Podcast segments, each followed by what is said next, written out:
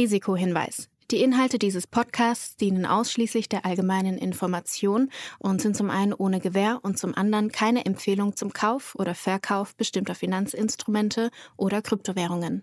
Die Podcast-Hosts oder Gäste haben unter Umständen Positionen in den besprochenen Finanzinstrumenten oder Kryptowährungen. Es handelt sich hierbei nicht um Anlageberatung. Ihr entscheidet selbst, was ihr macht.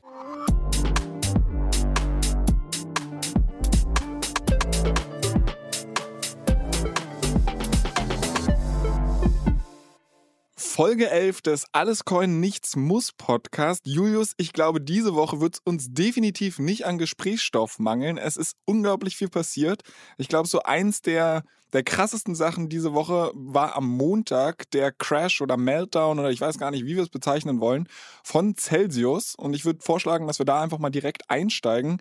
Wie ist dein Take darauf? Kannst du vielleicht mal erklären überhaupt, was Celsius ist, was da schiefgegangen ist und was das für Auswirkungen hatte? Neben dem, dass der komplette Kryptomarkt eigentlich äh, im zweistelligen Prozentbereich abgeschmiert ist. Ja, wir müssen uns, ich glaube, wir müssen uns da mal Gedanken machen. Also entweder äh, war dein Einstieg in den Kryptomarkt äh, äh, das Schlechteste, was, äh, was dem Markt passieren konnte. Und, und wir müssen überlegen, wie wir dich wieder off offboarden langsam. Ähm, oder ich darf einfach nicht mehr in Urlaub fahren, weil äh, jetzt diese Woche bin ich im Urlaub und Stimmt. ja, zack, äh, passiert wieder irgendwas was Verrücktes. Das, äh, ja, die Korrelation, die sehe ich da auf jeden Fall. nee, genau, also diese Woche war, das ist schon, das ist schon wirklich Wahnsinn. Also jetzt machen wir das seit zehn Wochen äh, oder elfte Woche jetzt hier. Und wir hatten jetzt den mit dem Lunar Crash schon wirklich ein, ja, ich hatte es ja damals als Black Swan Event bezeichnet. Und das, was wir jetzt diese Woche gesehen haben, ist schon auch außerordentlich und glaube ich, ja, haben so auch viele, viele Marktteilnehmer nicht kommen sehen. Und ist aber ganz spannend und ich glaube auch sehr lehrreich für, für viele, ja, viele Anleger, Anlegerinnen, die, die sich in dem Crypto-Space ähm, bewegen.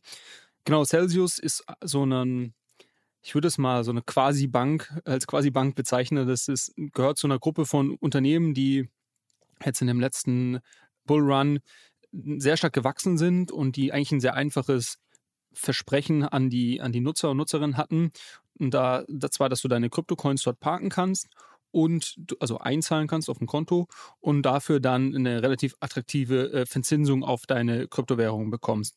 Und du hast dann natürlich somit den doppelten Effekt, wenn du eh sagst, ich möchte die langfristig halten und ich möchte irgendwie an dem Gewinn partizipieren äh, und zusätzlich kriege ich das quasi noch verzinst. Und was Unternehmen wie Celsius dann machen, die nehmen eben diese Coins und legen die in der DeFi-Welt an um dort eben diese Renditen zu erwirtschaften und einen Teil der Rendite dann dich weiterzugeben.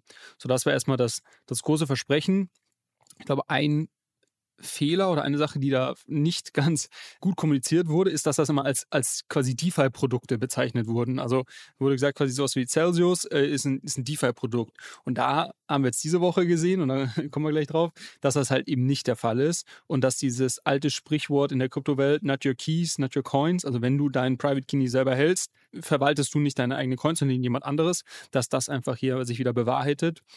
Und Celsius, was haben die jetzt gemacht? Also die hatten eben da Milliarden von äh, Kryptowährungen rumliegen, ihre Anleger oder ihrer, ihrer Nutzer und haben die im DeFi-Markt angelegt und einen signifikanten Anteil dieser Coins haben sie genommen, also vor allem Ether, und haben die unter anderem bei Lido zum Staking ähm, hinterlegt. Lido hatten wir, glaube ich, vor. Da bin ich doch auch unterwegs. Ich habe auch ja auch. also Flo, Flo Ort auf. Wird dich okay, du hast, du hast meine Aufmerksamkeit. Genau, also die haben einen sehr, sehr großen Teil ihrer Ether bei Lido gestaked. Und der Vorteil von Lido ist ja, dass es dieses in Anführungszeichen Liquid Staking ist. Das heißt, du bekommst für jeden Ether, den du hinterlegst, einen ST-ETH, also Staked ETH als Coin in deine Wallet und die kannst du dann nehmen und kannst dann genau damit irgendwie weiter agieren und hast eben nicht das Problem, dass deine Coins erstmal für eine gewisse Zeit ähm, in diesem Staking gebunden sind. Was äh, Celsius auch gemacht hat, die haben auch nochmal einen weiteren großen Teil der Ether genommen und haben die selber auf der sogenannten Beacon Chain, das ist eben die Proof of Stake Chain, die jetzt dann in dem, in dem Merge von Ethereum eben zusammengeführt wird mit, der, mit dem bisherigen Ethereum Mainnet und haben die auf dieser Beacon Chain gestaked. Was man eben wissen muss, ist, dass der Merge, ja, wie gesagt, wir haben ja letzte Woche darüber diskutiert, vermutlich jetzt in den nächsten Monaten kommt und es danach noch eine gewisse Periode gibt, in der du nicht auf diese Coins, die auf der Beacon Chain sind, zugreifen kannst.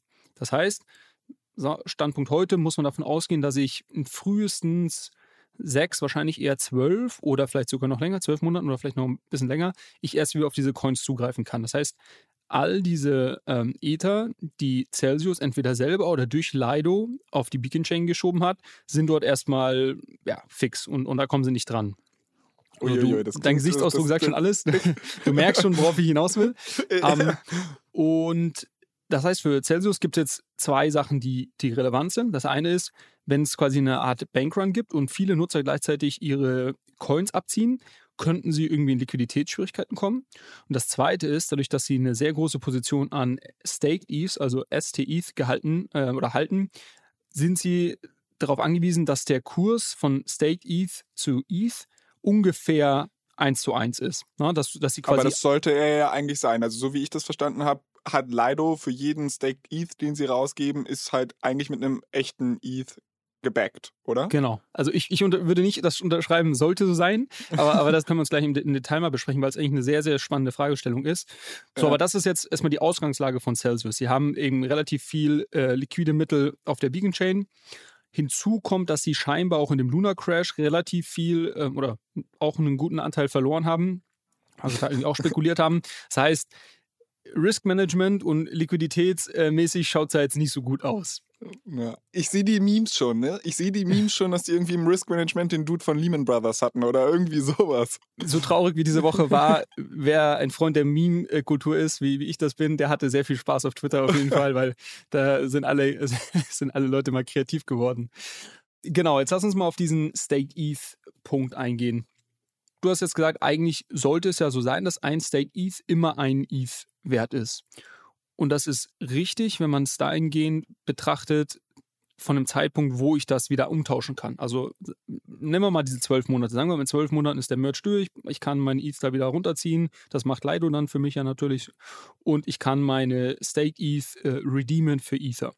Und die sind auch, hast du auch richtig gesagt, die sind eins zu eins gebackt bei Lido. Aber ich habe ein Kreditrisiko, ne? Also da, darauf willst du jetzt vermutlich hinaus, oder? Nicht nur das, du hast ein, du hast ein Kreditrisiko und du hast natürlich eine, ich, ich würde es eher als so eine, so eine Anleihe sehen. Du hast natürlich auch ein Liquiditätsthema und das, genau das sehen wir jetzt gerade am Markt. Wenn jetzt halt, äh, viele Marktteilnehmer sagen, mir ist aber Liquidität gerade wichtig und mir ist es jetzt wichtiger, ETH zu halten als Staked ETH, äh, an die ich irgendwie erst in zwölf Monaten rankomme, dann sind die natürlich gezwungen, Stake ETH zu verkaufen und, und ETH dafür zu halten. Und das würde sich dann auch im Preis widerspiegeln, ähm, sodass Stake ETH mit einem Discount zu ETH tradet. Und genau das haben wir gesehen und ich finde das auch absolut richtig. Also es gibt eine Ungewissheit dahingehend, wann der Merge genau passiert. Es gibt eine Ungewissheit dahingehend, ob der Merge überhaupt funktioniert oder ob das quasi alles schief geht. Du hast ein Risiko, was die Smart Contracts von Lido angeht, also der Emittent von State ETH quasi. Und all diese Risiken sollten sich ja irgendwie in dem Preis von State ETH ähm, widerspiegeln. Das Spannendste ist, und das hatte ich auch diese Woche dann getwittert, das hat irgendwie nie jemand betrachtet. Also quasi die ganzen letzten Monate war es immer so, ja klar, ein State ETH muss ein ETH-Wert sein. Und jetzt erst in dem Crash, wo wir quasi all diese Effekte dann sehen, merkt man plötzlich, nee, eigentlich macht es total Sinn, dass es da irgendwie einen Discount von, das ist jetzt eben die Frage, das muss der Markt entscheiden, aktuell sind es 5 bis 7 Prozent, I don't know, dass es da eben einen Discount gibt. Und äh, somit State ETH etwas weniger wert ist als ETH. Genau. Das mal zu dieser, zu dieser Thematik. Es gab dann auch viele Gerüchte, dass es ein D-Pack ist. Also es wurde dann darauf angespielt, dass es eben wie bei Luna UST, das ist meiner Meinung nach ein falsches Verständnis. Das, das stimmt so nicht, sondern das ist State ETH, kann frei sich im Preis bewegen. Das muss nicht immer ein ETH-Wert sein, aus den Gründen, die wir gerade genannt haben. Jedoch zum, zum Fälligkeitszeitpunkt dieser Anleihe quasi wird es quasi wieder ein ETH-Wert sein. Und genau das war so, so, ein, so ein falsches Verständnis, was, äh, wo ein bisschen Panik auch die Woche geschoben wurde. Und äh, wenn wir jetzt auf Celsius zurückkommen, was natürlich jetzt deren Problem war, ist, dass andere Marktteilnehmer und auch große Hedgefonds, zum Beispiel von Sam Bankman-Fried, von FTX, der Gründer, der hat ja diesen Alameda Research Fonds, die haben das natürlich irgendwie mitbekommen, haben Wind davon bekommen und haben gesehen, dass die auch eine sehr große Position in State ETH halten und haben dann befürchtet, dass Celsius gezwungen wird, diese zu verkaufen am Markt, um irgendwie an Liquidität ranzukommen und dass das natürlich den Preis von ST ETH nach unten treibt. Und damit sie jetzt nicht selber dann auf ihren Verlusten sitzen bleiben, haben sie selber massiv ihre eigenen Stake ETH-Positionen am Markt verkauft. Und zwar so ein bisschen so ein, so ein Wettrennen quasi, wer schafft es als erstes zu, zu verkaufen. Und haben dadurch den, den Preis da nach unten getrieben. dadurch sind auch immer mehr Marktteilnehmer doch auf diese ganze Situation aufmerksam geworden. Und es gab dann auf Twitter Spekulationen, wo eben gesagt wurde, okay, Celsius hat so und so viel Stake ETH. Die haben die teilweise auch noch gehebelt, also was du machen kannst. So, Flo, folgendes: Du hast Ether, du legst die auf Lido an, dann bekommst du dafür Stake ETH. Diese Stake ETH nehme ich, verleihe die auf einem Protokoll wie Aave, wo ich wo ich quasi ähm, meine Coins hinterlegen kann und dagegen ein Darlehen rausnehmen kann. Das heißt, ich nehme meine Stake ETH, parke die dort, kriege dafür, sagen wir mal, zu 50, für 50 Prozent, ich weiß jetzt gar nicht das genau, den genauen Wert, ein Darlehen in ETH, die nehme ich, parke die wieder oh. bei Lido, kriege wieder Stake ETH und mache das Ganze. So, und diesen Kreislauf kann ich halt ein paar Mal durchspielen und habe dadurch eine gehebelte Position. Und das haben ganz, ganz viele gemacht, unter anderem auch Celsius. Was natürlich wieder unter einem Risikomanagement-Aspekt eine Katastrophe ist. Also weiß ich auch nicht, äh, wer, das, wer das zu verantworten hat. Und das haben immer mehr Marktteilnehmer gesehen und haben dann auch angefangen dagegen zu spekulieren und haben gesagt, okay, wir wissen genau, bei welchem STI-Preis äh, Celsius ähm, liquidiert die Margin Calls in, bekommt, genau, die ja. Margin Calls bekommt in ihren Positionen und haben halt versucht, den Preis darunter zu treiben.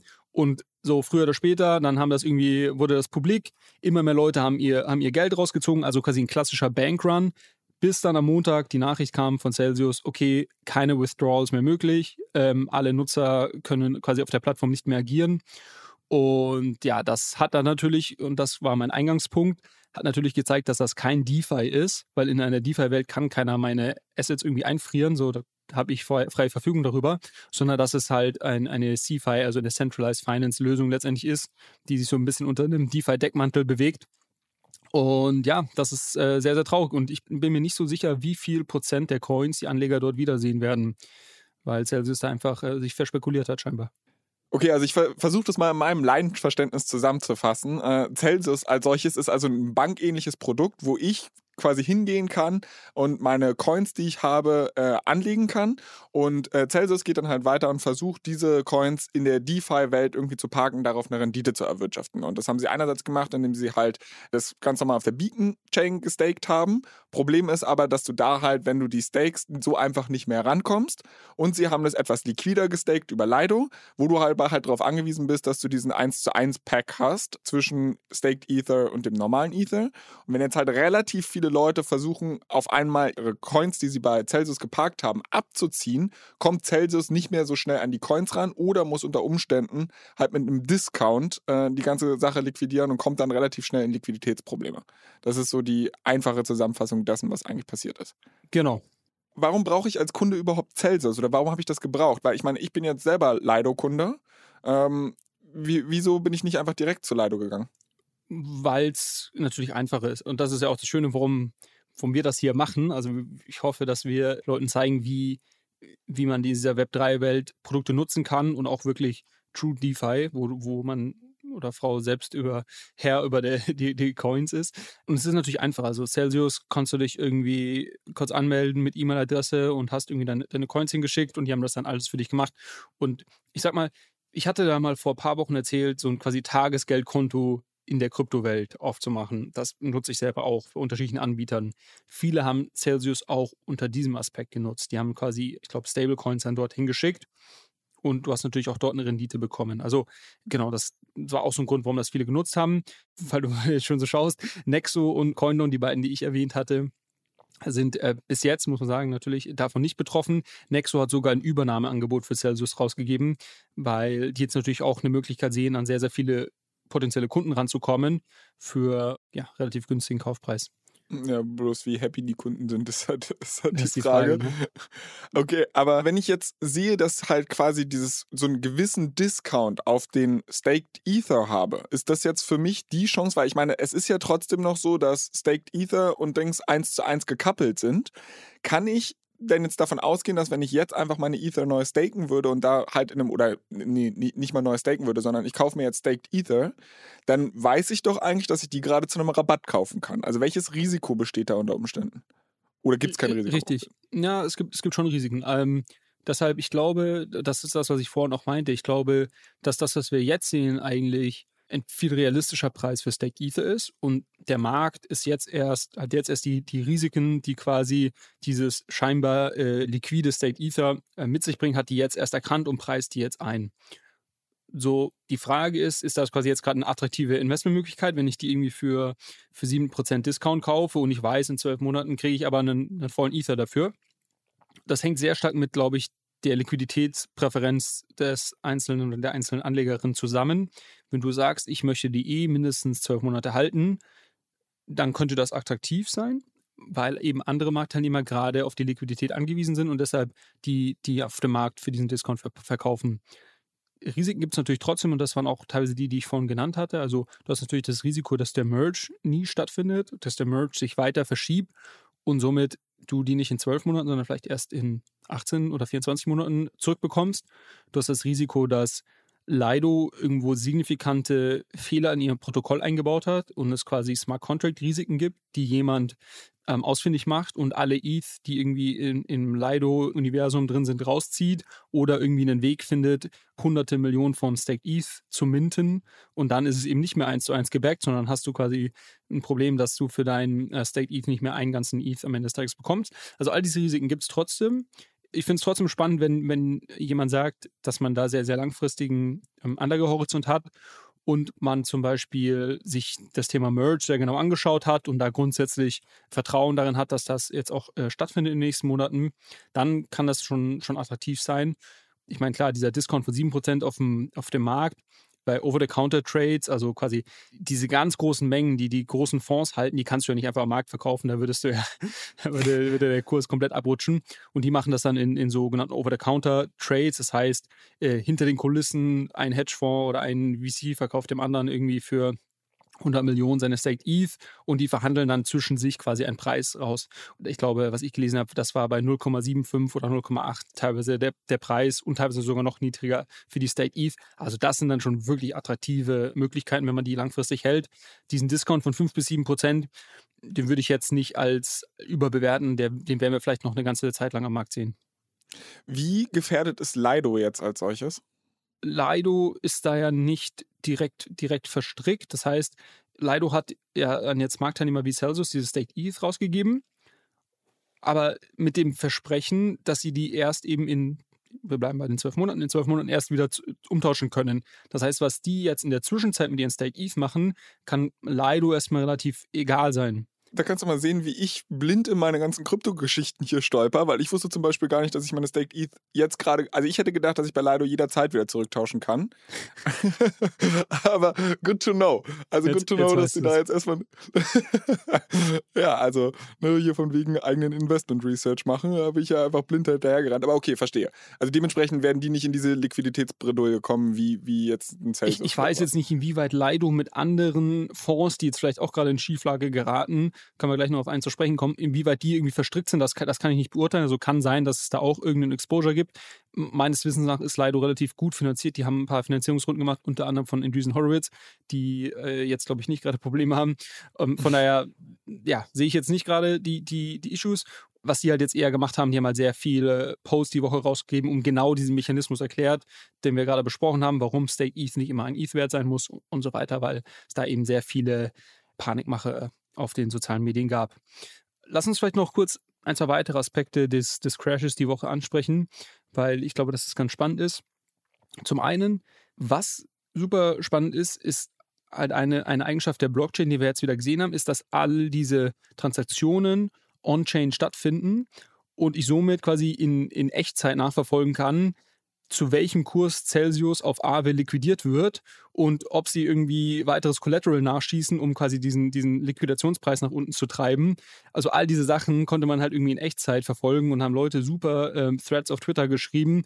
Und das ist halt schon spannend, weil ich weiß jetzt nicht, irgendwie, sagen wir mal, Beispiel Lehman Brothers, im, kein Mensch wusste erstmal, was die genau in ihren Büchern haben mhm. und irgendwie mit Bear Stearns und so weiter man wurde dann vor vollendete Tatsachen am Ende des Tages gesetzt.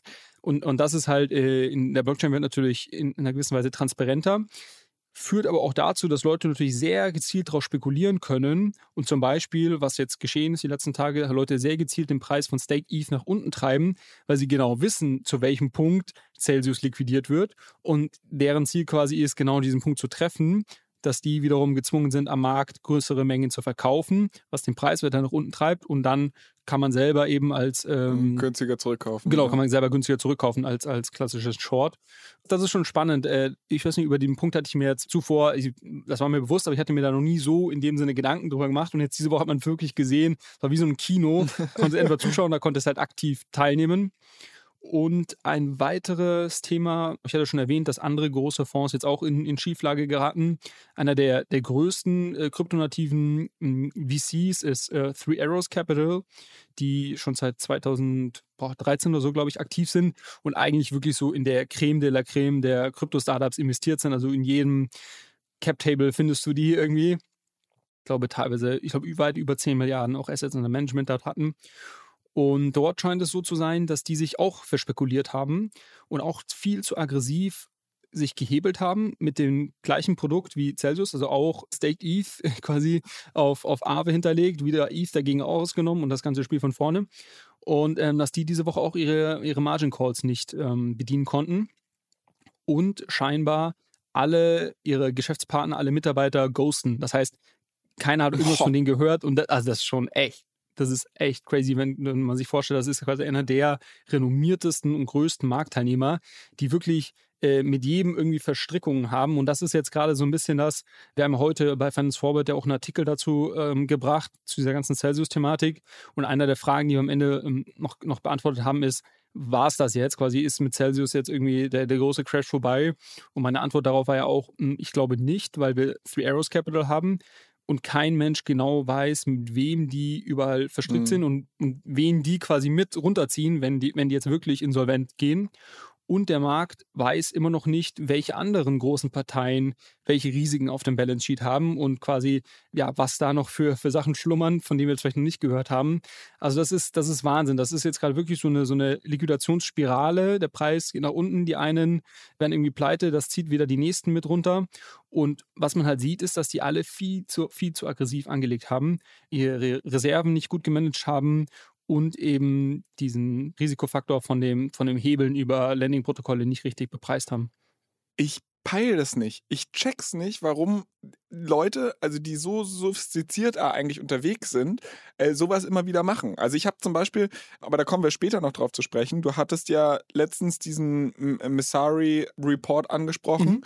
und ich habe für meine Hausaufgabe, wie gesagt, wir sprechen später nochmal drüber, äh, da halt auch mal so ein bisschen durchgeblättert und da habe ich so die Eingangsworte mir angeschaut vom, vom letzten Jahr, wo wir ja noch voll in diesem Hype-Cycle drin waren. Oder beziehungsweise da hat man schon die ersten Risse gesehen, aber ich meine, das letzte Jahr ist ja grundsätzlich eigentlich ein gutes Jahr für Krypto gewesen. Ja. Und da hatte der Analyst, der diesen Report geschrieben hat, halt so gemeint, von wegen, yay, wir wissen ja alle, ne, dass es irgendwie wieder auch einen Bust-Cycle geben wird. Wir wissen alle, dass äh, das Ding halt wieder crashen wird und wir werden uns davon wieder erholen und so weiter. Also die Leute haben schon mit einem mit einem sehr kühlen Blick eigentlich darauf geschaut und ich hatte das Gefühl, dass jeder, der irgendwie Ahnung vom Crypto-Space hat, schon so der Meinung ist, ja, das ist jetzt ein Hype, das wird wieder runterkommen, langfristig ist die Entwicklung aber spannend und so weiter. Warum zur Hölle muss ich mich da irgendwie mehrfach leveragen? Weil die Renditen sind doch schon gut im Crypto-Space ja. und die sind doch schon volatil genug. Ich verstehe es nicht, wo, wo diese Hybris herkommt. Ich würde man meinen, ne? Also bei Three Arrows vielleicht noch abschließend äh, gibt es, glaube ich, zwei Punkte. Das eine ist, dass der einer der, der Gründer ähm, auch auf Twitter sehr öffentlich bekannt gegeben haben, dass er quasi ein Verfechter der sogenannten Supercycle-Theorie ist, die so ein bisschen besagt, dass wir quasi uns gerade in einem, wie gesagt, Supercycle der, der Krypto-Adoption befinden und man jetzt eben nicht genau wieder dieses gleiche Muster hat von irgendwie Hype und dann äh, Bust, geht alles wieder den Bach runter, sondern dass, klar, es geht vielleicht ein bisschen runter, aber eigentlich sind die Verfechter dieser Theorie davon ausgegangen, dass wir jetzt dieses Jahr vielleicht noch ähm, Bitcoin nördlich der irgendwie 100.000 Dollar sehen und so weiter. Also die sind davon ausgegangen dass es sich jetzt irgendwie im Q1 vielleicht kurz erholt und dann wieder alles durch die Decke geht. Ähm, ich glaube, was die dabei nicht bedacht haben, ist einfach das ähm, ganze makroökonomische Umfeld mit, dem, mit den höheren Zinsen, die es jetzt gibt, mit einer restriktiveren ähm, Geldpolitik und so weiter. So, das ist das eine, wo man spekulieren könnte. Gut, da haben sie sich, glaube ich, einfach verschätzt. Und das andere ist, dass auch die im Luna Crash sehr, sehr viel Geld verloren hatten. Ähm, ich glaube, die hatten über 600 Millionen in, in Luna für Ares Capital und das jetzt natürlich nichts mehr wert ist und haben als Reaktion darauf und das ist jetzt Spekulation, was ich in unterschiedlichen Threads gelesen habe, hatten als Reaktion darauf noch aggressiver quasi, ähm, sind sie noch aggressiver gehebelt, um, um, dieses, um das irgendwie wieder wettzumachen. Und mhm. ja, deshalb äh, ist das jetzt so, so ausgegangen, wie es ausgegangen ist. Oh Mann, ey. Aber äh, lass uns doch die ganze Geschichte vielleicht mal so ein bisschen in so ein Big Picture einordnen. Was bedeutet das jetzt überhaupt für die Kryptoszene und wie geht es jetzt weiter? Was ich vorhin gesagt habe, ich glaube, die Sache ist noch nicht gegessen, da es immer noch sehr, sehr viele ähm, Anleger gibt auf dem Markt, die gerade wahrscheinlich relativ illiquide sind aufgrund der niedrigen Kurse und auch gebelte Positionen eingenommen haben. Es gibt zum Beispiel man sieht zum Beispiel, dass rund um die 1000 Dollar Marke für Ether nochmal so eine, eine große ähm, Liquidationswelle auf Aave stattfinden würde. Und jetzt ist die Frage quasi, wenn wir, kommen wir zu diesem Preis, aktuell hält sich relativ stabil um diese 1100 Dollar Ether-Marke. Aber wenn wir da runtergehen, könnte das auch nochmal eine, eine neue äh, Welle auslösen. Und wie gesagt, keiner weiß, wen das dann wiederum mit nach unten ziehen würde. Also das ist schon noch ein, ein ganz, ja, ein signifikantes Risiko, was gerade im Markt drin ist. Und ich glaube, bis sich das nicht ein bisschen erholt und man weiß, okay, alle großen Fische, die jetzt hier noch in dem Markt sind, äh, die sind irgendwie, die, ja, denen droht es nicht, dass sie insolvent gehen. Davor sehe ich jetzt auch nicht, dass sich das groß erholt. Was lernen wir daraus? Natürlich ähm, zum einen wirklich drauf schauen, was ist DeFi und was ist nicht DeFi. Also für alle Celsius-Anleger und Anlegerinnen. Ich hoffe, hier keinen, keinen der äh, zuhört, hat es da, da erwischt. Aber na, da muss man einfach aufpassen und auch genauso wie du sagst, ich, du wusstest gar nicht, dass du quasi an deine ETH, die du bei Leido gesteckt hast, nicht rankommst. Auch mhm. das, also quasi sich da, da, da, besser, besser Research betreiben oder es muss eben mehr Regulierung geben, die es dann Anlegern einfacher macht, sich ähm, darüber zu informieren. Was die Preise angeht, natürlich, wenn jetzt jemand irgendwie zwei Jahre zugeschaut hat und sich geärgert hat, dass er nicht einsteigen konnte, kann man jetzt natürlich spekulieren, okay, jetzt ist irgendwie alles 70, 80, 1090 und mehr Prozent runtergecrashed. Vielleicht ist das irgendwie historisch gesehen, wenn es sich dann mal wieder ein bisschen beruhigt, dann auch wieder irgendwie attraktiv, dann auch vielleicht mal irgendwie äh, was zu kaufen. Muss jeder für sich selber beurteilen natürlich. Aber ja, das sind, glaube ich, so die, die Punkte, die ich gerade sehe. Das ist so geil, ne? Wenn man sich das anschaut, wo die Kurse einfach nur nach oben gingen, habe ich so viele Leute gehört, die gemeckert haben, uh, alles so teuer, alles so teuer, äh, kein Bock, hab den Einstieg verpasst, jetzt droppt alles wieder runter und jetzt sagst du so, jetzt hast du ja den Kurs, den du haben wolltest, ist wieder günstig. Ja, ich kauf doch jetzt nichts, ich bin ja verrückt und so weiter. Also. Aber das ist das, wo, wo ich sage, also auch was ich diese Woche gelesen habe, A, was du sagst, keiner will mehr kaufen, jetzt hast du niedrigen Kurse, keiner will mehr kaufen und quasi die Forderung nach immer noch niedrigeren Kursen. Also quasi, so, ETH ist jetzt irgendwie, oder Bitcoin auf 20.000 Dollar, ETH auf ein bisschen über 1000 Dollar runter. Und ich habe so viele Tweets gelesen, wo Leute gesagt haben, ja, ETH geht bestimmt auf 100 Dollar runter und Bitcoin wird unter 10.000 Dollar landen. Kann passieren, ne? ich weiß es nicht. Aber quasi dieses dass du jetzt wirklich nur noch das Negative siehst. Und das für mich sind für mich jetzt schon so erste Symptome, wo ich sage, na gut, scheinbar haben wir es haben langsam überstanden, weil wenn genauso wie quasi im, im Bullrun, wenn alle nur noch sagen, ja, es geht immer nur hoch, es geht immer nur hoch, dann weißt du, hm, vielleicht sollte ich mal verkaufen. Und, und jetzt haben wir genau das auf, die andere, auf der anderen Seite. Ist ja irgendwie so ein bisschen, ähm, ich glaube, Rothschild hat mal gesagt, von wegen, man soll kaufen, wenn Blut in den Straßen fließt. Oder Warren Buffett hat auch immer gesagt, von wegen, sei gierig, wenn andere Angst haben und sei ängstlich, wenn andere gierig sind. Also das. Ja, ja richtig. Nur habt bitte in Betracht, dass das auch noch eine ganze Zeit so gehen kann. Also ich würde ja. nicht davon ausgehen, wenn du das jetzt kaufst, dass du irgendwie in drei Monaten irgendwie dann wieder verdoppelt hast oder sonst was, sondern das kann schon sein, dass das jetzt mal sechs, zwölf Monate eventuell auch länger irgendwie da rumdümpelt, teilweise vielleicht auch noch mehr crasht. Also das muss man schon in Betracht haben, äh, da wieder so diese Weisheit nur das anlegen, was auch wirklich irgendwie geparkt werden kann, was vielleicht auch irgendwie ganz äh, weg sein kann und man irgendwie trotzdem ähm, nicht in, in Schwierigkeiten gerät. Also das, das würde ich da schon, äh, will ich schon unterstreichen. Aber grundsätzlich hast du natürlich recht, ja. Okay. Wo wir gerade schon beim Thema Investieren sind, Coins kaufen und so, äh, glaube ich, passt der Übergang auch ganz gut zu unseren Hörerfragen, weil wir haben eine äh, diese Woche bekommen, wo es darum ging, welche Börse wir empfehlen würden, um Ethereum direkt in der Metamask Wallet zu kaufen und ob wir mal darauf eingehen können, wie man neue Coins zum Beispiel in die Phantom Wallet einfügt. Wallet. Oh Gott, ich höre mich an wie meine Oma. ja, ja, es sind also ein bisschen zwei Fragen. Also die erste, ehrlicherweise, bin ich mir nicht ganz sicher, was damit gemeint ist. Also man möchte Ether in die Metamask Wallet bekommen. Jetzt gibt es ja zwei Wege, wie man das machen kann. Man kann sich bei irgendeiner Börse anmelden, dort Ether kaufen und die dann auf eine Metamask-Wallet schicken, die man sich selber einrichtet. Oder man nutzt eben, wir hatten ja mal, ich glaube, ganz am Anfang eine Folge 2 oder so mal drüber gesprochen, dass es jetzt auch eine Apple Pay-Integration gibt, wo man ähm, direkt in Metamask bis zu oh, ein paar hundert Euro am Tag ähm, Coins kaufen kann. Also diese zwei Möglichkeiten gibt es. Deshalb bei letzterem gibt es, glaube ich, keine Alternativen. Das heißt, da müsste man sich die Metamask-App runterladen, zum Beispiel auf dem iPhone, und dann kann man dort direkt, wenn man eine Kreditkarte zum Beispiel bei Apple Pay hinterlegt hat, kann man dann direkt dort Coins kaufen und dann hast du die auch direkt in Metamask. Also das wäre das eine. Das andere wäre jetzt halt, äh, auf welcher Börse soll man die kaufen? Ich sag mal so, also es gibt eine ganze Reihe von großen Börsen, die, glaube ich, da, die man da alle ganz gut vertrauen kann. Über die hatten wir ja auch alle schon gesprochen. Wir möchten uns da gar nicht irgendwie äh, für die eine oder andere oder gegen eine andere aussprechen. Ähm, also wir hatten über Binance gesprochen, wir hatten über Kraken gesprochen, wir hatten über FTX gesprochen, äh, über Coinbase. Ich glaube, das sind alles sehr, sehr große Spieler, die, äh, die man dafür nutzen kann was auch ähm, relativ einfach ist, sich da einen Account ähm, aufzusetzen und per SEPA ähm, Euros einzuzahlen und dann eben in, in Coins zu tauschen.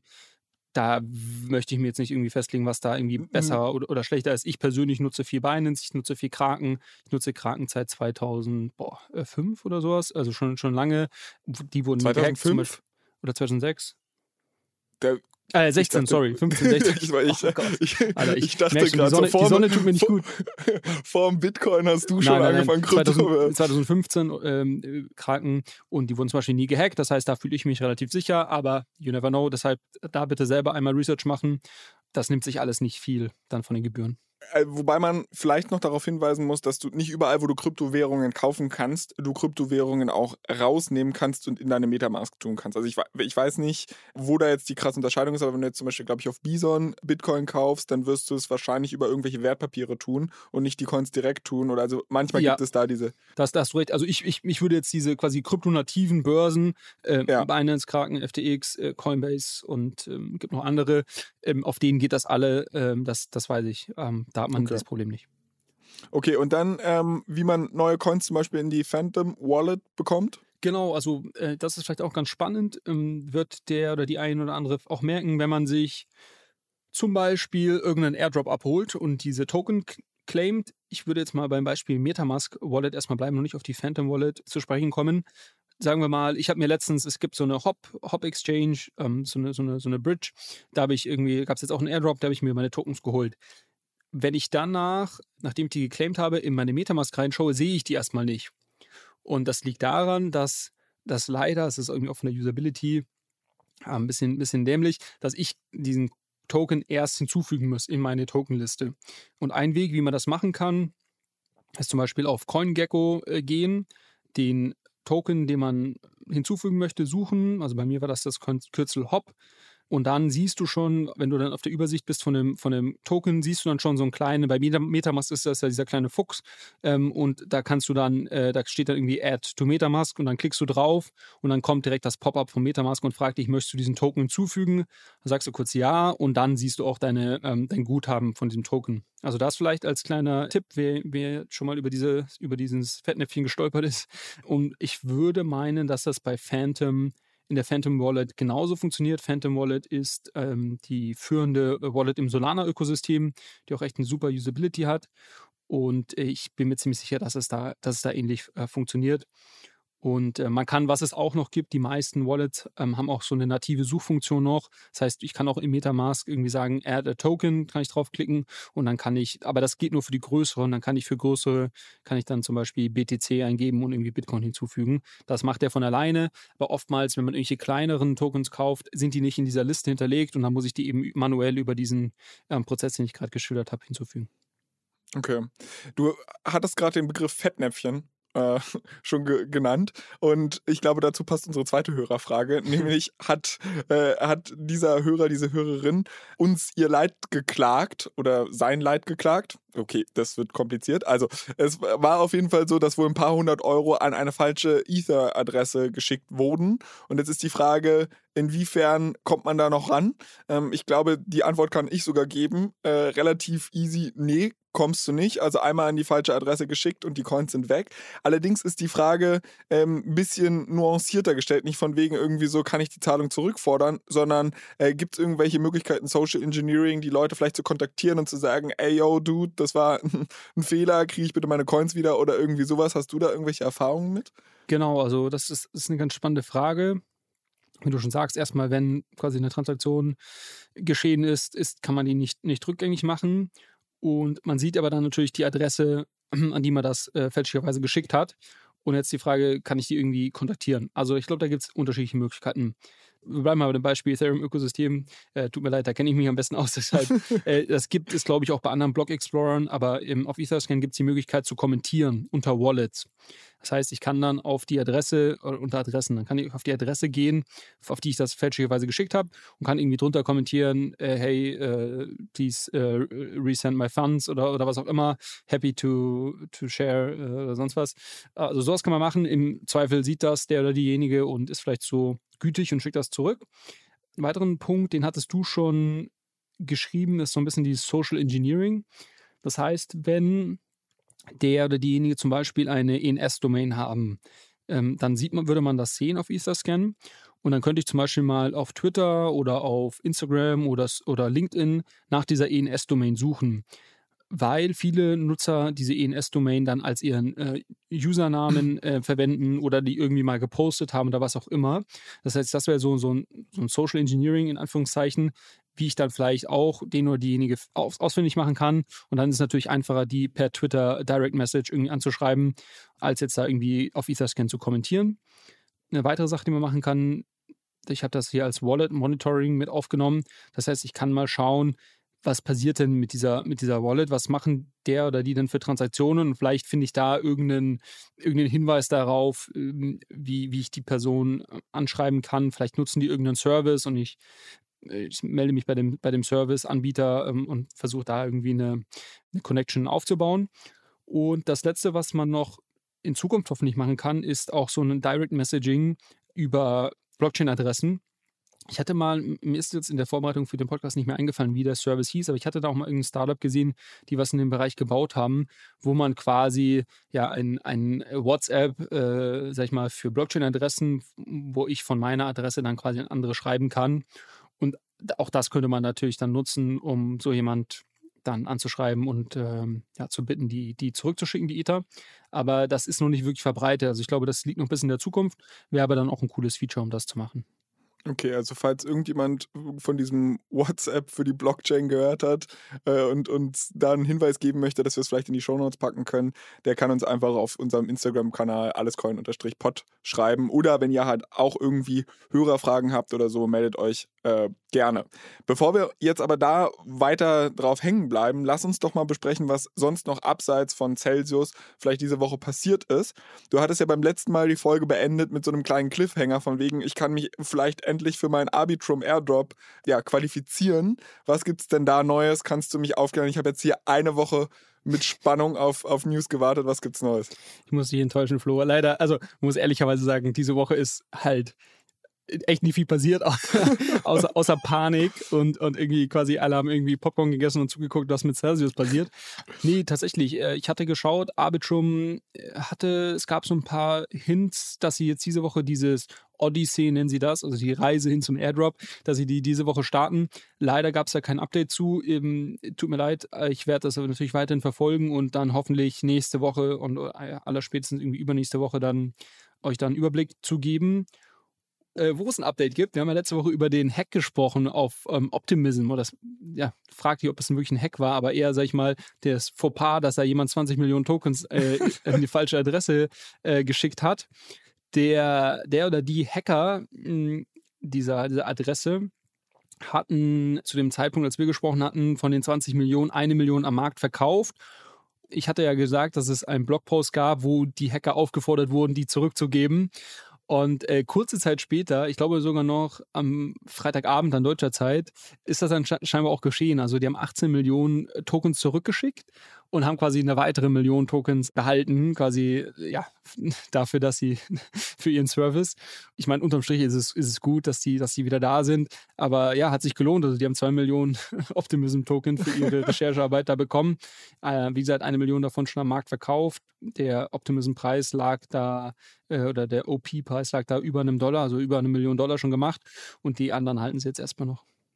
Oh Mann, ey, ich sollte auf jeden Fall irgendwie mehr von Computern verstehen und könnte ich mir auch was Nettes dazu verdienen. Aber ja, gut, ich glaube, ich äh, bleibe lieber bei Podcasts oder muss, dadurch, dass ich es nicht kann, muss ich bei Podcasts bleiben. Aber wir haben noch eine, eine dritte News und die verstehe ich mal wieder nicht. Hier steht einfach nur in unserem Google Doc Circle Euro Stablecoin und dahinter eine Webadresse. Ähm, soll ich da mal raufklicken? Oder willst du mir einfach erzählen, was, äh, was es damit auf sich hat? Ich, ich erzähle dir erstmal, was damit auf sich hat. Okay. Circle ist die, das Unternehmen, was den Stablecoin USDC, also USD Circle oder USD Coin rausgibt, was nach Tether der zweitgrößte Stablecoin ist ähm, im, im Kryptomarkt und der auch eins zu eins gebackt ist mit US-Dollar, die irgendwo auf dem Bankkonto liegen bei Circle muss man sagen, die haben das wirklich sehr, sehr gut gemacht über die letzten Jahre. Die sind da sehr transparent, arbeiten mit den Regulatoren im, im US-Markt zusammen und sind deshalb eigentlich jetzt schon ja, auf dem Weg, so eine Art Bank zu werden.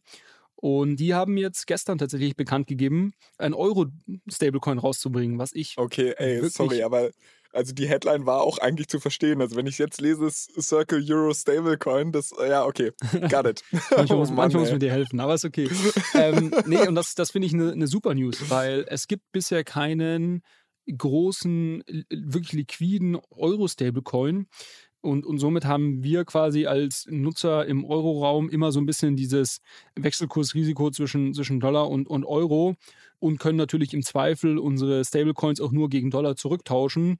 Und jetzt wollen die eben Ende Juni einen, den Euro-Stablecoin launchen. Und dann können wir endlich auch quasi hoffentlich schon ganz bald auf all den großen ja, DeFi-Applikationen dann ähm, ja, unsere, unsere Euro-Stable-Coins verleihen oder, oder äh, gegen Coins tauschen und so weiter. Ich habe das schon länger angeprangert, dass das eine Sache ist, die fehlt am Markt. Ich bin mal gespannt, wie liquide der dann wirklich ist. Man, ich, wir hatten mal über so ein, über dieses Curve-Protokoll gesprochen. Das ist quasi so eine, so eine Art äh, dezentrale Börse, die sich auf Stablecoins spezialisiert und die, wo einfach sehr, sehr liquide Pools von Stablecoins gegeneinander getauscht werden und die somit immer, immer in dem Verhältnis ein Dollar gegen ein Dollar ähm, getauscht werden. Und da es jetzt erstmal nur einen großen Euro-Stablecoin gibt, gibt es da jetzt erstmal noch kein Gegenstück dazu. Aber ich bin mal gespannt, wie groß diese ganzen Liquidity-Pools für diesen Euro-Stablecoin werden und wie schnell wir dann auch auf den ganzen äh, dezentralen Applikationen diesen Euro-Stablecoin gelistet sehen werden für ja, die unterschiedlichsten Produkte, die man dann nutzen kann. Finde ich sehr, sehr cool und werde ich auf jeden Fall ausprobieren, sobald es live ist. Okay, also ich muss auf jeden Fall mal berichten, äh, deine Erfahrung dann. Äh, aber es klingt auf jeden Fall nach einem sehr, sehr, sehr spannenden Projekt. Ähnlich spannend, man, heute die Überleitungen sind wieder on point, äh, ähnlich spannend war meine Erfahrung mit meinen Hausaufgaben ich hatte ja von dir aufgetragen bekommen, hier mal so ein bisschen zwei Portfolio-Vorschläge äh, ja, vorzutragen und dann grillst du mich äh, Höhle der Löwen-Style. Und ich habe tatsächlich mich nicht lumpen lassen, keine Kosten und Mühen gescheut, recherchiert bis zum Umfallen und habe zwei Vorschläge ausgearbeitet. Willst du sie hören? will ich unbedingt hören und vielleicht noch davor als Info, wir hatten ja gesagt, das sollen jetzt keine Portfolio-Vorschläge im Sinne von Coin A, Coin B, Coin C und, und so weiter werden, sondern das soll eher nochmal ein bisschen abstrakter auf einer Ebene sein, wie viel Prozent in DeFi, wie viel Prozent in vielleicht irgendwelche NFTs, wie viel Prozent in äh, Bitcoin und Ether, glaube ich, hatten wir als eigene, quasi eigene Assetklassen herausgestellt. Und äh, ja, schieß los, Lu. Ach so, also ich meine, das ist jetzt zum Beispiel, also ich hatte schon so verstanden, dass ich irgendwie ein bisschen Token-Investment machen sollte und ich sollte jetzt quasi diese Altcoins ein bisschen rauslassen. Also jetzt verstehe ich erst, was du meinst. Das heißt, alles außer Bitcoin und Ether ist für dich schon Altcoin? Ja. Oder ist das, ist das generell so? Okay, ja, also Ether wurde auch mal als Altcoin bezeichnet. Ich glaube, mittlerweile ist es so eine eigene, Bitcoin und Ether haben so ihren eigenen Blue Chip äh, Status und alles andere ist dann irgendwie Altcoin und die kannst du nochmal untereinander dann aufteilen in irgendwie DeFi Coins, alternative Layer Ones, Layer Twos uh, und so weiter. Aber ist egal. Mach, äh, erzähl du mal, was du dir, was du dir, erzähl du mal, was du vorbereitet hast. Und äh, ich glaube, wir werden auf jeden Fall Spaß damit haben. Also ich, ich habe mir nämlich vorher gedacht, so, weil äh, ich ne, ich lerne ja sehr viel in diesem ganzen Kryptobereich von dir. Und wenn ich dich immer so an, an der Seitenlinie habe reden hören, dann war es immer so ein bisschen, du bist eher skeptisch äh, NFTs gegenüber oder beziehungsweise nicht zwangsläufig allen NFTs gegenüber. Wir haben ja auch teilweise über diese Access-Tokens und so weiter schon gesprochen. Mhm. Aber dass du halt generell sagst, okay, das ist definitiv ein Hype-Thema. Und deshalb habe ich es jetzt gar nicht so grob in Asset-Klassen aufgeteilt. Also ich würde mir jetzt vielleicht ein NFT kaufen und wenn ich die Kohle hätte, würde ich mir vielleicht ein Board Ape kaufen, weil ich es irgendwie total cool finde. Habe jetzt aber da nicht so wirklich in Investitionsentscheidungen gedacht und konnte auch ehrlicherweise die Differenzierung nicht so krass vornehmen. Was ist denn jetzt ein DeFi-Produkt und wie unterscheidet sich das von, von einer Kryptowährung als solches? Deshalb kann es sein, dass ich unter Umständen vielleicht schon das Richtige gemacht habe Vielleicht habe ich aber auch das Falsche gemacht. Und zwar habe ich mir einfach überlegt, okay, wie würde ich jetzt ein Krypto-Portfolio strukturieren? Und der erste Ansatz, den ich mir gedacht habe, ist, ja, in der Börse, in der Aktienwelt gibt es halt mehr oder weniger so eine Debatte darüber, ob man beim aktiven Investieren überhaupt den Markt schlagen kann. Also das bedeutet, wenn ich jetzt Stockpicking betreibe, kann ich mehr Geld verdienen, als wenn ich jetzt blind einfach einen großen Korb an Aktien kaufe. Und ähm, viele Vertreter in der Wissenschaft sagen halt, ja, pass auf, eigentlich kannst du den Markt nicht schlagen, deshalb kauf einfach blind alles. Das Problem ist so ein bisschen, ähm, ich kann mir nicht leisten, alle Krypto-Coins, also da müssen wir im Podcast hier noch sehr, sehr lange machen, aber ich kann mir halt einfach nicht leisten, alle Krypto-Coins zu kaufen. Ich bin mir nicht sicher, ob es dafür einen ETF gibt, der das vielleicht schon abbildet. Aber deshalb habe ich mir gedacht, okay, ich konstruiere einfach komplett ohne These, und das wäre mein erster Portfolio-Vorschlag, ein Körbchen an Kryptowährungen einer ähnlichen Logik orientiert wie bei einem ETF. Und habe dann quasi gesagt, okay, ich würde jetzt einfach mal die zehn größten Kryptowährungen kaufen, wobei Wobei ich jetzt aber ausgeklammert habe, okay, ich möchte keine, keine Stablecoins äh, haben, so weil ich irgendwie schon Bock habe, mit denen, dass die halt auch Rendite abwerfen als solches und nicht nur Mittel zum Zweck sind, um in der Kryptowelt etwas zu tun. Und ähm, sie sollen dezentral sein. Das heißt, ich bin auf CoinGecko gegangen und habe jetzt sowas gesagt, also dezentral und das meine, meine Laienperspektive mit so einem halben Auge drauf geschaut, habe ich jetzt sowas gesagt wie den Binance-Coin würde ich jetzt ungern damit reintun. Mhm. Und bin dann halt gelandet mit bei, okay, mein erstes Portfolio, wer hat mal Vorschlag, ich ich nehme Bitcoin, Ether, Cardano, Ripple, Solana und Polkadot. Das wäre halt mein Körbchen. Und jetzt stellt sich natürlich noch die Frage, okay, wie gewichte ich den ganzen Bums? Äh, und bei einem ETF, da gibt es auch verschiedene Möglichkeiten, wie man das macht. So zum Beispiel Market Cap-Based, Equal Weight, also tue ich jetzt 10% in jeden Coin oder gewichte die anhand der Marktkapitalisierung. Und ich hätte mich jetzt halt einfach entschieden, beim ersten Vorschlag zu sagen, okay, ich gewichte das anhand der Marktkapitalisierung, weil wir haben ja letztens auch so ein bisschen schon angedeutet, dass es da vielleicht eine Self-Fulfilling Prophecy gibt, was ganz oben steht. Das wird wahrscheinlich auch am meisten gekauft, da fließt am meisten Geld rein und es gibt so sich selbst verstärkende Effekte, Momentumstrategie, dies, das, Ananas. Und da bin ich dann halt im Endeffekt zu einer Gewichtung gekommen. Bitcoin wären so roundabout 70 Prozent, also 69 ähm, genau. Wir nehmen an einem Freitag auf und ich habe das halt auch nur so Pi mal Daumen halt irgendwie ausgerechnet.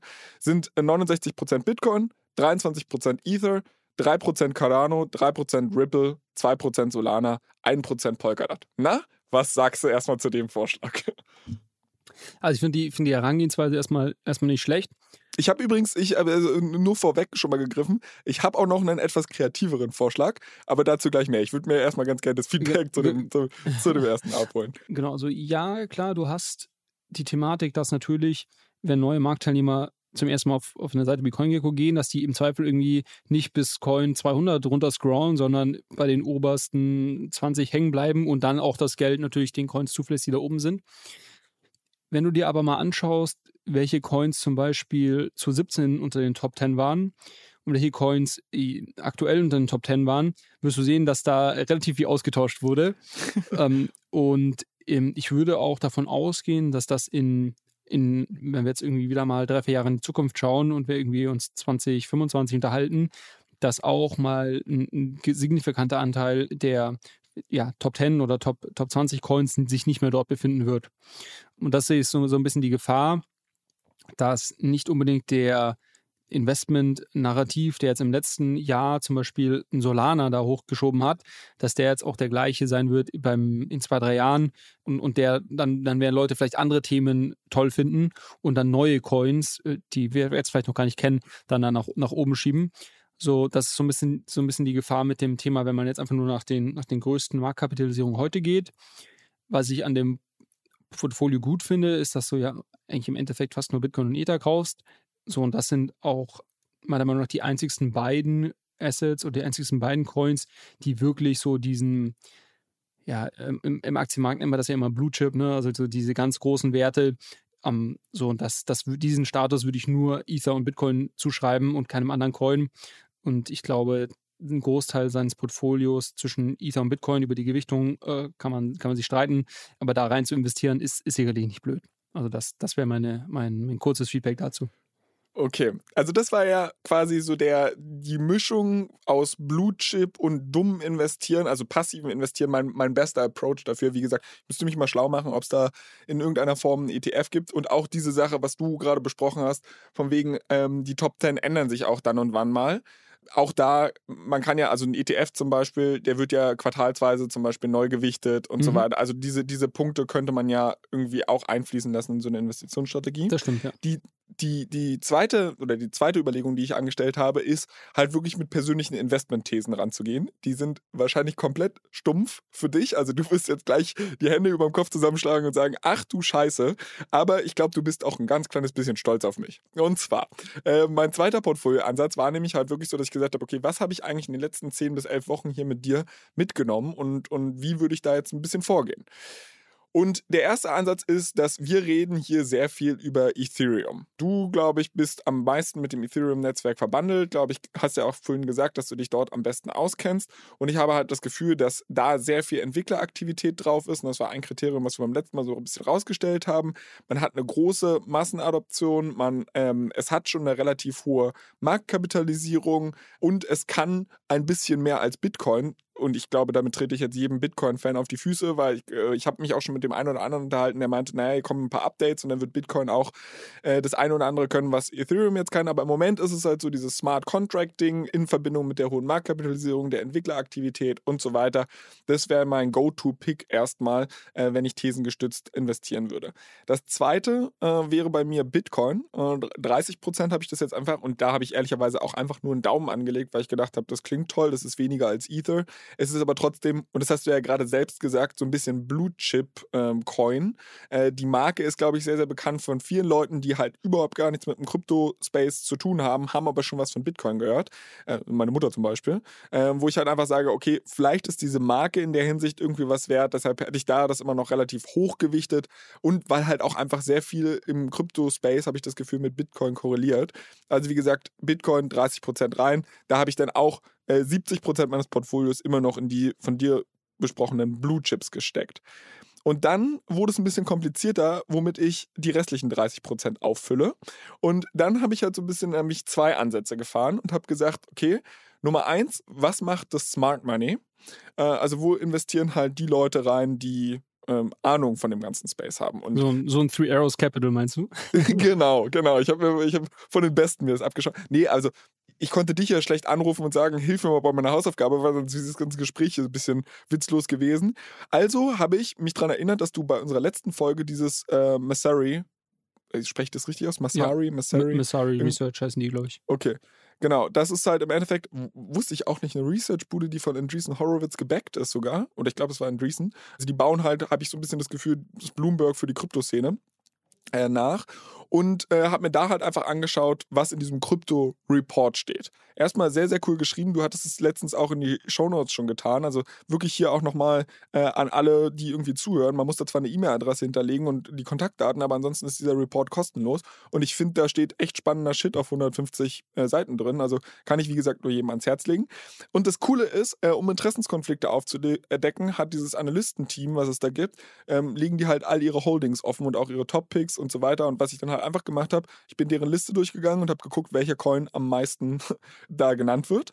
Und habe dann, äh, die haben auch so einen Portfolio-Screener und dann kannst du von anderen Investoren sehen, wo die rein investiert haben. Und da habe ich mir halt auch mal angeguckt, wir hatten schon mal drüber gesprochen, Andreessen Horowitz, an sich eigentlich einen VC-Fund, der aber im Crypto-Space relativ gute Reputation genießt.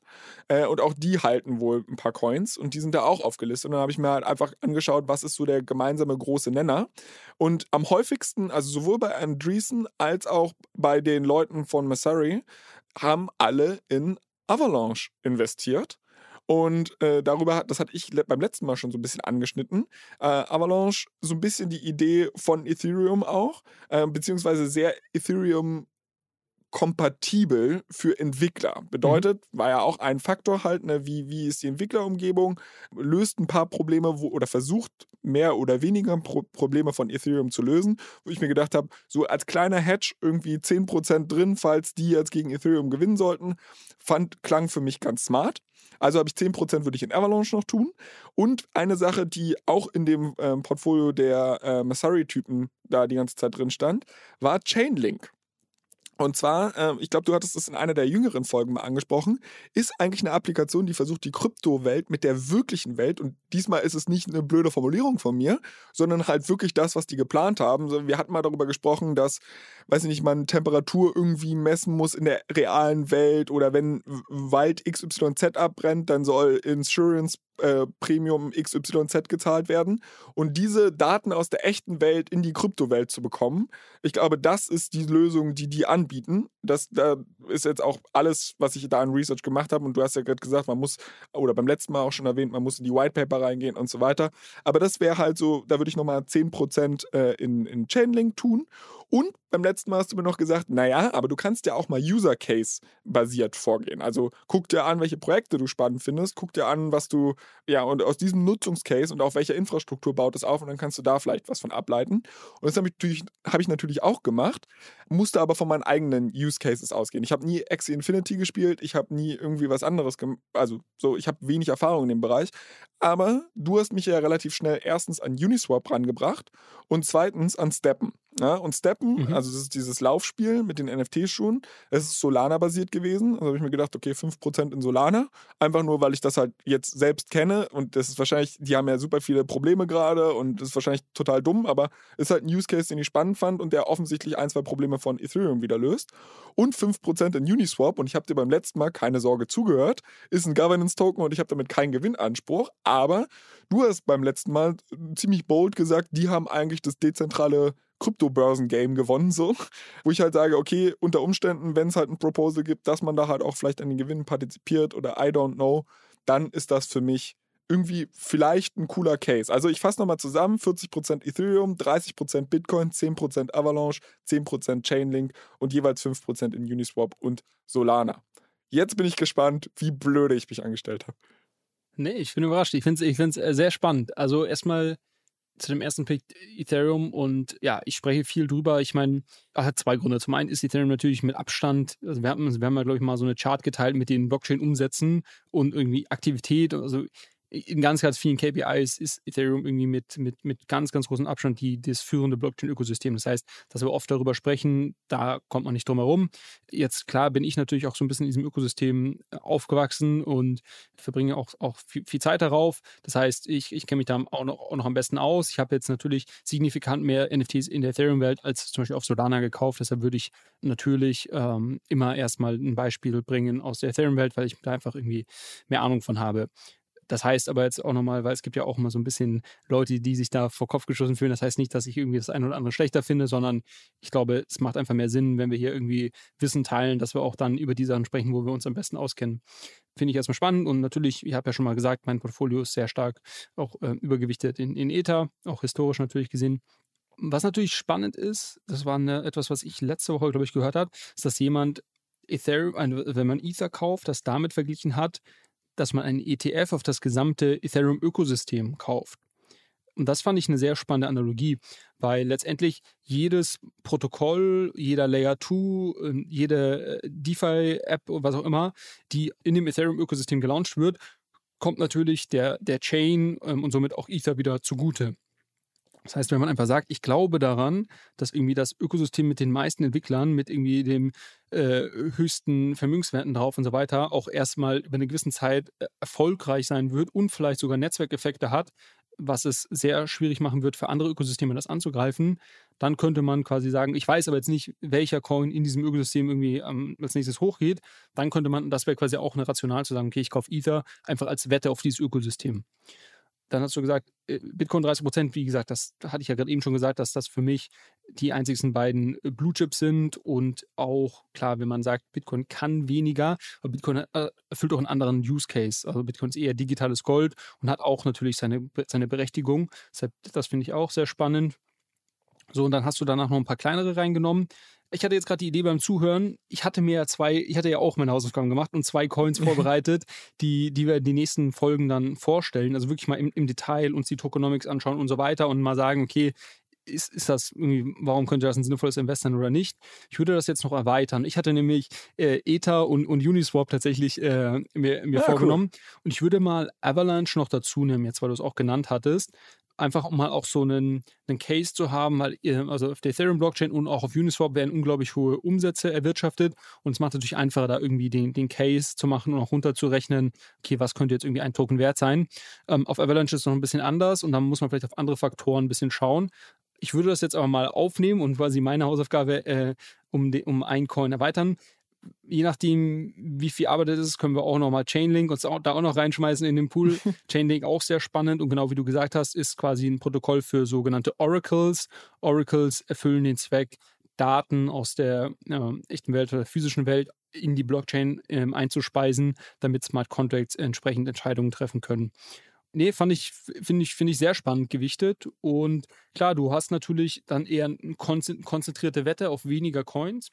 Jetzt nicht unbedingt im Vergleich zu deinem ersten Portfolio, aber wenn du jetzt mal den Gesamtmarkt anschaust, aber keiner der Coins, der jetzt dabei ist, wo ich irgendwie die Hände über den Kopf zusammenschlage und sage, oh Gott, fass das nicht an. Vor allem nicht, wenn man anschaut, dass wahrscheinlich einige der Coins, die du genannt hast, gerade irgendwie 90% plus 95% teilweise unter ihrem All-Time-High liegen, um so man davon ausgehen kann, dass das vielleicht auch langsam wieder ganz attraktive Einstiegskurse sein könnten. Also ich bin ja erstmal sehr, sehr, sehr, sehr, sehr happy, dass du mich jetzt hier nicht komplett mhm. gegrillt hast. Ähm, zu meiner Verteidigung, was die starke Konzentration angeht, äh, das ist auch natürlich dem Format hier so ein bisschen geschuldet. Also äh, da auch nochmal der Hinweis, ne, wir machen hier keine Anlageberatung, wir machen im Endeffekt bestenfalls Entertainment. Und wenn ich jetzt hier eine Liste von 100 Kryptocoins vorgelesen hätte, in die ich vielleicht alle investieren würde und wir die alle im Detail besprochen hätten, dann wäre die Podcast-Folge noch viel, viel länger geworden, als sie jetzt ohnehin schon ist. Also insofern, diese Konzentration hat natürlich auch so einen kleinen Mediengedanken. Und deshalb auch, wie gesagt, nochmal der Hinweis, einfach keine Anlageberatung, egal wie bullish oder optimistisch wir uns hier zu den ein oder anderen Coin auch äußern. Aber eine Anmerkung, mir fällt noch was ein, ähm, was ich noch sagen würde für, für beide in der Portfolios. Ich würde, also was du ja siehst im Kryptomarkt ist, dass es dadurch, dass es schon, schon noch sehr früh ist ähm, und die Adoption irgendwie noch äh, immer noch relativ klein ist, werden wir, glaube ich, noch über noch ein paar weitere Jahre irgendwie äh, höchstwahrscheinlich irgendwie neue Use Cases sehen, dadurch dann wieder einen Hype und vielleicht dann auch wieder den nächsten Crash. Ich glaube, das, das kann noch ein bisschen so weitergehen. Und was das natürlich bedeutet, ist, dass dann auch immer irgendwie ein neuer Schwung an Coins in den Markt kommt und irgendwie, ja, eben die Solanas des letzten Jahres ähm, dann eben einen sehr starken Anstieg ähm, erfahren werden. Und somit macht es meiner Meinung nach durchaus auch Sinn, auch immer ein bisschen was ähm, einigermaßen liquide zu parken. Das heißt zum Beispiel in Stablecoins und die dann auf so einem Kryptotagesgeldkonto in Anführungszeichen anzulegen, damit man, wenn eben der nächste Hype um die Ecke kommt, dann auch liquide Mittel hat, um dort vielleicht dann neue Wetten zu machen. Also ich glaube, es ist auch nicht verkehrt, irgendwie 20, 25 Prozent irgendwie äh, eher in die Richtung ähm, zu parken. Die Krypto-Alternative zur Cash-Quote. genau, Krypto-Alternative zur, zur Cash-Quote. Ja, und auch allein zur Crash-Quote ist auch Zur Crash-Quote. äh, allein schon deswegen, weil auch die Renditen ja ähm, durchaus attraktiv sind auf diesen Tagesgeldkonten. Ja. Aber gut, ich meine, ich glaube, wir wissen ja, also du hast jetzt eine Hausaufgabe oder hast dir ja schon äh, Hausaufgaben selbst gerade gegeben. Jetzt bleibt eigentlich nur die obligatorisch letzte Frage, was ist denn meine Hausaufgabe? Habe ich, hab ich etwa eine Woche frei? Du hast eine Woche frei. Äh, ich, übernehme, ich, übernehme, jetzt mal hier das Ruder und ähm, du kannst ja mal über, du, du kannst dir mal Gedanken machen, wie du mich denn challenged äh, hinsichtlich meiner Analyse ah, okay. dann der, der Coins. Gut, dann machen wir das so. Eine Hausaufgabe, die wir unseren Hörern mal wieder aufgeben, ist Nummer eins. Folgt unserem Instagram-Account, allescoin-pod. Da würde ich auch mal sagen, wir rufen mal so einen kleinen Wettbewerb auf. Wir hatten vorhin schon darüber gewitzelt, dass es gerade unzählige Memes gibt in dem Bereich äh, zu, zu, Celsius und so weiter. Schickt uns die doch gerne mal alle rüber. Also schickt uns euren Favoriten. Äh, und ich weiß nicht, Julius und ich, wir, also gibt nichts zu gewinnen, ist nicht jetzt irgendwie crazy, aber wir freuen uns einfach über witzigen Input und ein, zwei Sachen, äh, die wir witzig finden, können wir dann auch irgendwie teilen. Müssen wir mal gucken, wie wir das machen. Aber ich würde, also schickt uns einfach witzige Memes rüber oder stellt uns Fragen. Wir freuen uns immer darüber. Und ansonsten freuen wir uns natürlich auch, wenn ihr diesen Podcast bewertet auf Apple oder Spotify oder und Spotify, wie ihr wollt. Genau, wir würden uns sehr freuen, worüber ich mich auch freue, und es ist so ein Überleitungsgame, äh, ist, wenn wir dann nächste Woche äh, wieder sprechen, Julius. Hoffentlich ist die Woche dann ein bisschen ruhiger. Ich meine, wie lange geht dein Urlaub noch? Nur bis Montag. Okay, dann kann, ja nicht mehr so viel, dann kann ja nicht mehr so viel passieren. Ich freue mich auf jeden Fall drauf. Bis nächste Woche, Julius. Mach's gut, ciao, ciao. Ciao, ciao.